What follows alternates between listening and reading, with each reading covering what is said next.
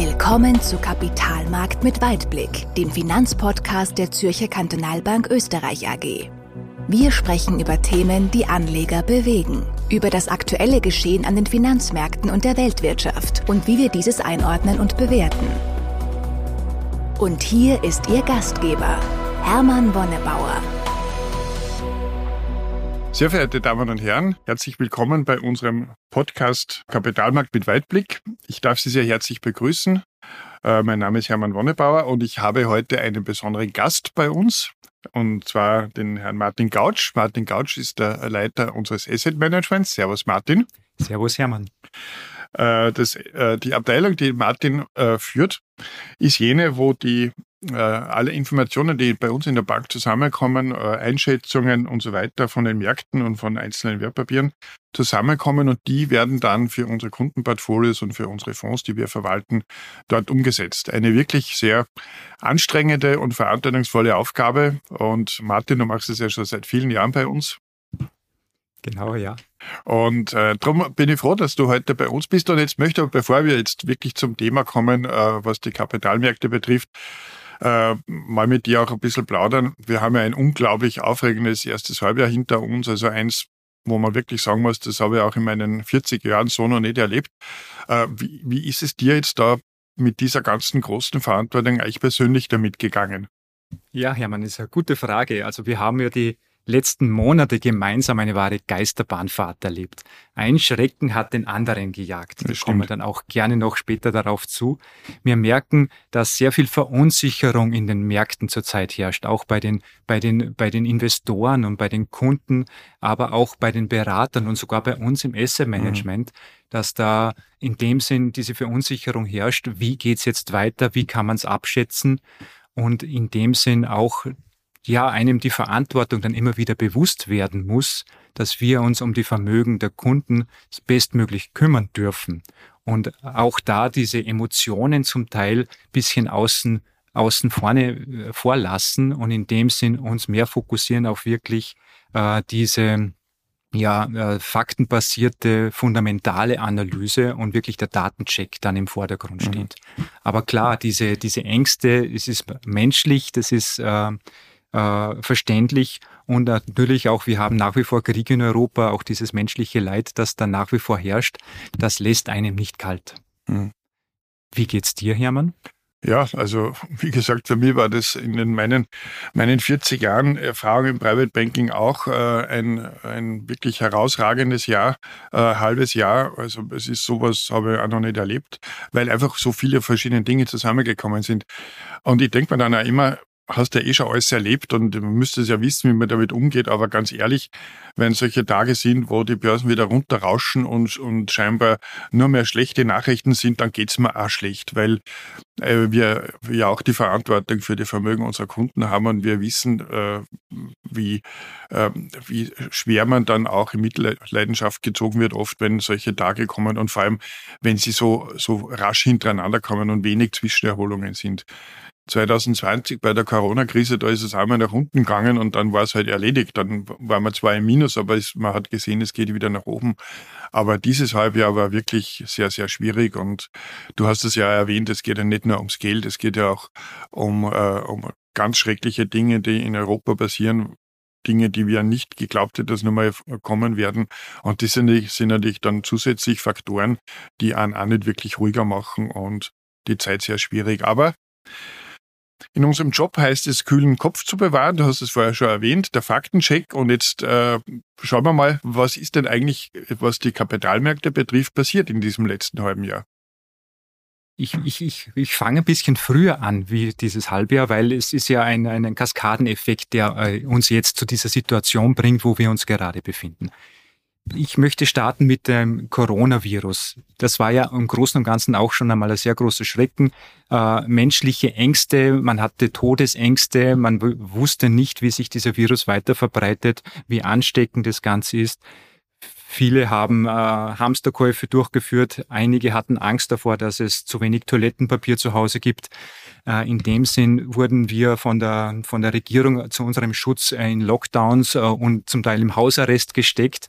Das war auch der Beginn dass diese Lieferengpässe äh, begonnen haben, die Lieferketten unterbrochen wurden und sehr viel Geld auch von der Regierung und von den Notenbanken verwendet wurde und so Unterstützungsmaßnahmen gestartet wurden. Also es wurde da schon einmal sehr viel Geld verwendet die Lieferketten wurden unterbrochen. Das war schon der Beginn, dass die, die Güter und äh, gewisse Dienstleistungen teurer wurden, weil mhm. einfach, einfach zu wenig Angebot da war. Mhm.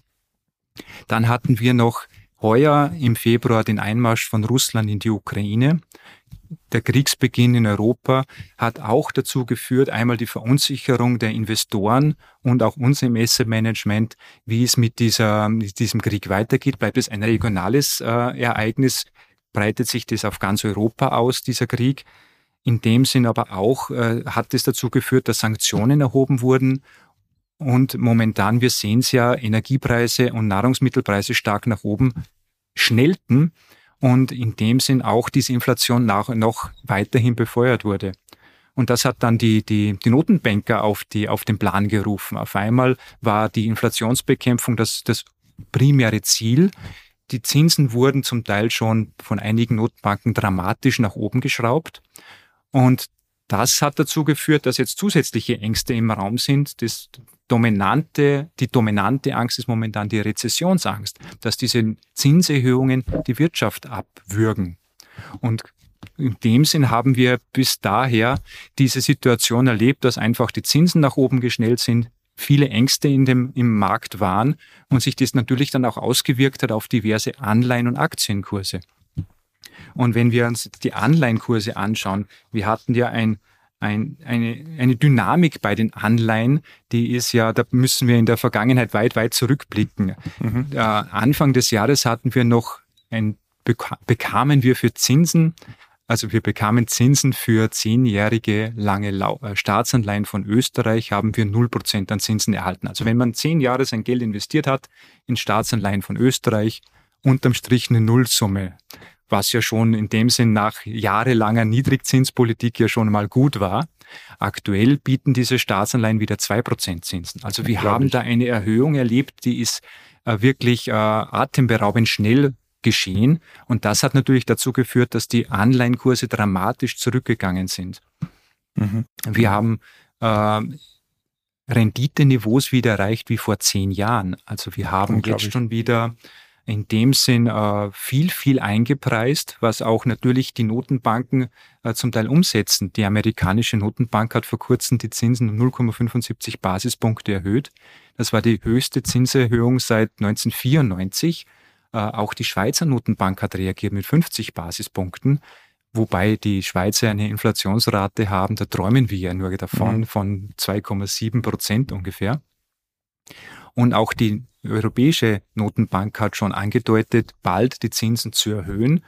Bis jetzt noch eher zögerlich, aber auch da gibt es schon Meinungen im Markt, dass die Zinserhöhungen viel dramatischer ausfallen sollen. Der große Vorteil bei den Anleihen ist allerdings der, von der Struktur her, es ist ja eine vermeintlich sichere Anlage und die Idee dahinter ist ja ganz klar, man gibt jemandem sein Geld für eine gewisse Laufzeit und bekommt dann einen Coupon dafür oder zumindest eine Vergütung. Aber am Ende der Laufzeit bekommt man sein Geld wieder zurück. Das bedeutet, ich habe eine, eine Ausgestaltung, wo ich weiß, die Anleihe läuft noch vier, fünf Jahre und ich kann die Wartedauer, also während der Laufzeit kommt es zu Schwankungen bei Anleihen, aber ich weiß am Ende von der Laufzeit, sofern der Emittent noch zahlungsfähig ist, bekomme ich mein Geld wieder zurück und ich bekomme wieder zu 100 Prozent getilgt. Also ich kann das wirklich aussitzen mhm. und ich weiß, die, mhm. wie lange die Wartedauer ist. Und klar, wir haben jetzt bei Anleihenkursrückgänge erlebt, die in dem Umfang fast wie bei den Aktien waren. Und Stichwort Aktien, in dem Sinn äh, haben wir auch da dramatische Kursrückgänge erlebt. Bei einem Aktieninvestor, der ist es gewohnt, gewohnt, also kommt mhm. ab und zu mal vor. Du, du weißt es ja in deiner Erfahrung, dass mal die Kurse 15 Prozent einmal zurückgehen. Ist dramatisch, aber das kommt vor. Bei den Anleiheninvestoren ist das nicht so der mhm. Fall. Und heuer haben fast die Anleihen gleich viel verloren wie die ja. Aktien. Ja. Also das war wirklich auch eine der bemerkenswertesten äh, Ereignisse äh, in diesem Halbjahr, dieser massive Zinsanstieg und damit verbunden hohe Kursverluste bei den Anleihen.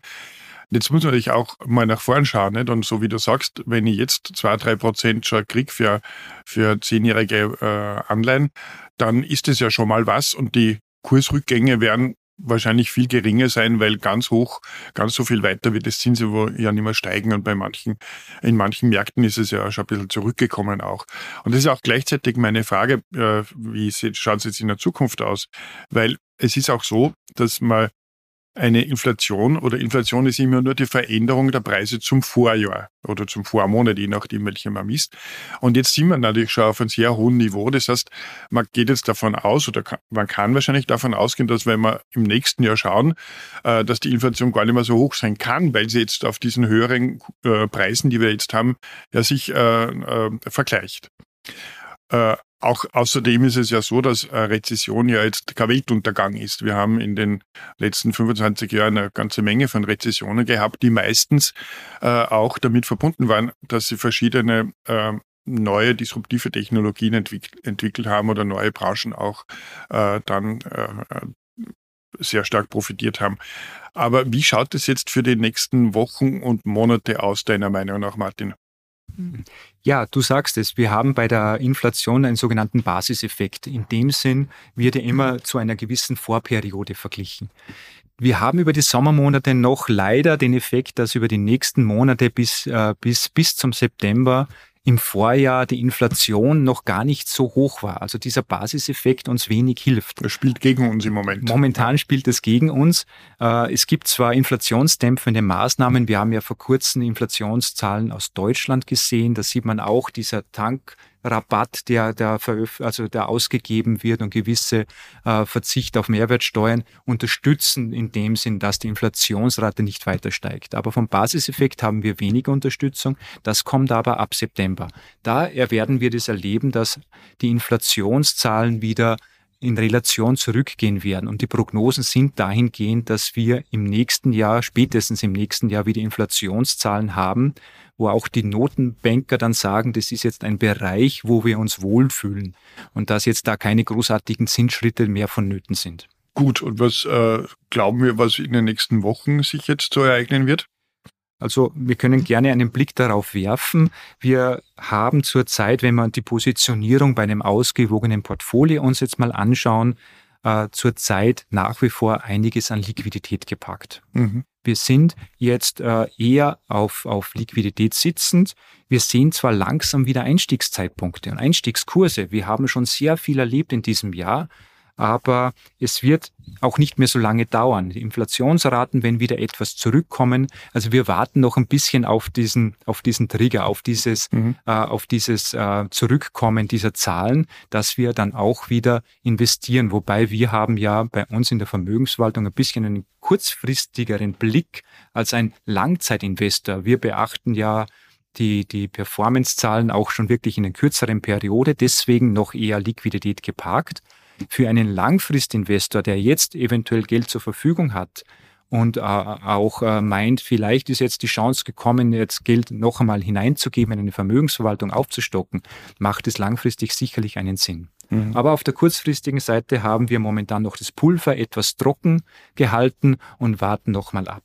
Wir sind aber auf der Aktienseite neutral positioniert. Das bedeutet, wir haben jetzt nicht ein starkes Untergewicht äh, eingegangen, sondern wir sind konstruktiv auf die Aktien eingestellt.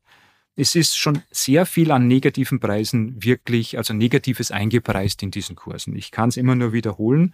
Es ist auch jetzt nicht der Zeitpunkt zum Verkaufen, mhm. eher, eher zum Kaufen. Äh, aber es sind nach wie vor die geopolitischen Risiken da. Wir haben momentan auch unseren Modus etwas verändert, äh, regelmäßige Hörer von dem Podcast wissen ja, wir haben in dieser Ukraine-Russland-Konfliktkrise ja auf einen Szenariomodus umgestellt. Also wir haben mehrere Szenarien entwickelt, dass wir auf jeden möglichen Ausgang eines Szenarios vorbereitet sind und unsere Portfolios verändern. Aktuell gehen wir wieder in den Prognosemodus. Das bedeutet, wir schauen uns einfach die wirtschaftlichen Aktivitäten an und setzen das in Relation zu den Kursen von den Wertpapieren. Einfach aus einem Grund. Aktuell haben wir nur ein Thema, was uns beschäftigt, nämlich fließt das Gas weiterhin, werden wir nach wie vor mit Energie versorgt aus Russland oder nicht. Da macht es wenig Sinn, diesen mhm. Szenariomodus zu machen. Deswegen Prognosemodus. Und wenn wir Geld investieren in Aktien, wo wir ja neutral positioniert sind, geben wir etwas mehr nach Amerika. Amerika wird von der Währungsseite profitieren, weil einfach das Zinsniveau schon um einiges höher ist wie in Europa. Europa, wir haben ja generell noch das Thema, der Konflikt ist regional, hauptsächlich bei uns in Europa auch wo er sich stattfindet. Wir sind sehr viel stärker von der Energie abhängig. Das bedeutet, Europa sind wir neutral gewichtet als Gesamteuropa. Ja. Da zählt ja auch die Schweiz dazu und, und England, wo wir auch Gelder investieren momentan als Diversifikation und etwas ähm, weiter weg sein, zu sein von diesem Konflikt. Wir sehen momentan wenig Chancen im Pazifikraum. Japan hat das große Problem, die machen zwar nichts auf der Zinsseite, aber dafür verliert die Währung und mhm. der japanische Markt ist eher zyklisch. Das bedeutet, da wird er eher, eher leiden, wenn jetzt wirklich die Konjunktur zurückgeht. Und apropos Konjunktur zurückgehen, wir sehen keine, keine großartige Rezession auf uns zukommen. Mhm. Das muss ich auch nochmal sagen. Also wir mhm. sehen durchaus eine Wirtschaftsabkühlung, aber keine, keine Rezession, die wir, wir erleben werden. Ja, prima. Dann sage ich schon mal vielen Dank, Martin, für diese guten Prognosen und äh, hoffe, dass wir auch da richtig liegen für die Zukunft. Ähm, ich kann auch für Sie, sehr verehrte Damen und Herren, die uns zuhören, ähm, auch, äh, auch hier nur bestätigen, Ruhe bewahren, langfristig äh, ruhig zu bleiben und kurzfristig richtig zu agieren, wie Martin Couch es auch jetzt gerade in seinem Beitrag erwähnt hat. Hoffen wir, dass die Situation bald besser wird. Hoffen wir, dass sich auch die militärischen äh, Aktivitäten beruhigen, dass man äh, auch hier etwas Positives sehen kann, auch wenn es im Moment nicht so aussieht. Aber wir Menschen denken doch auch nach vorne. Das ist auch unsere ist auch wirklich wichtig für uns und hoffe, dass es äh, Ihnen allen gut geht. Bleiben Sie gesund. Ich freue mich auf den nächsten Podcast, auch wieder mit Martin Gautsch im äh, August und äh, freue mich, dass wenn Sie dann auch wieder zuhören. Vielen Dank, liebe Zuhörerinnen und Zuhörer. Servus, lieber Martin. Servus, Hermann. Kapitalmarkt mit Weitblick. Wenn Ihnen diese Episode gefallen hat, dann abonnieren Sie unseren Podcast auf iTunes oder Spotify oder besuchen Sie uns auf unserer Website www.zkb-oe.at. Wir freuen uns, wenn Sie auch nächstes Mal wieder dabei sind. Vielen Dank fürs Zuhören. Die Inhalte sind allgemeiner Natur und stellen keine Anlageberatung, sonstige Empfehlung oder Anregungen zu Anlagestrategien in Bezug auf ein oder mehrere Finanzinstrumente oder Emittenten von Finanzinstrumenten dar. Bitte beachten Sie die rechtlichen Hinweise auf www.zkb-oe.at.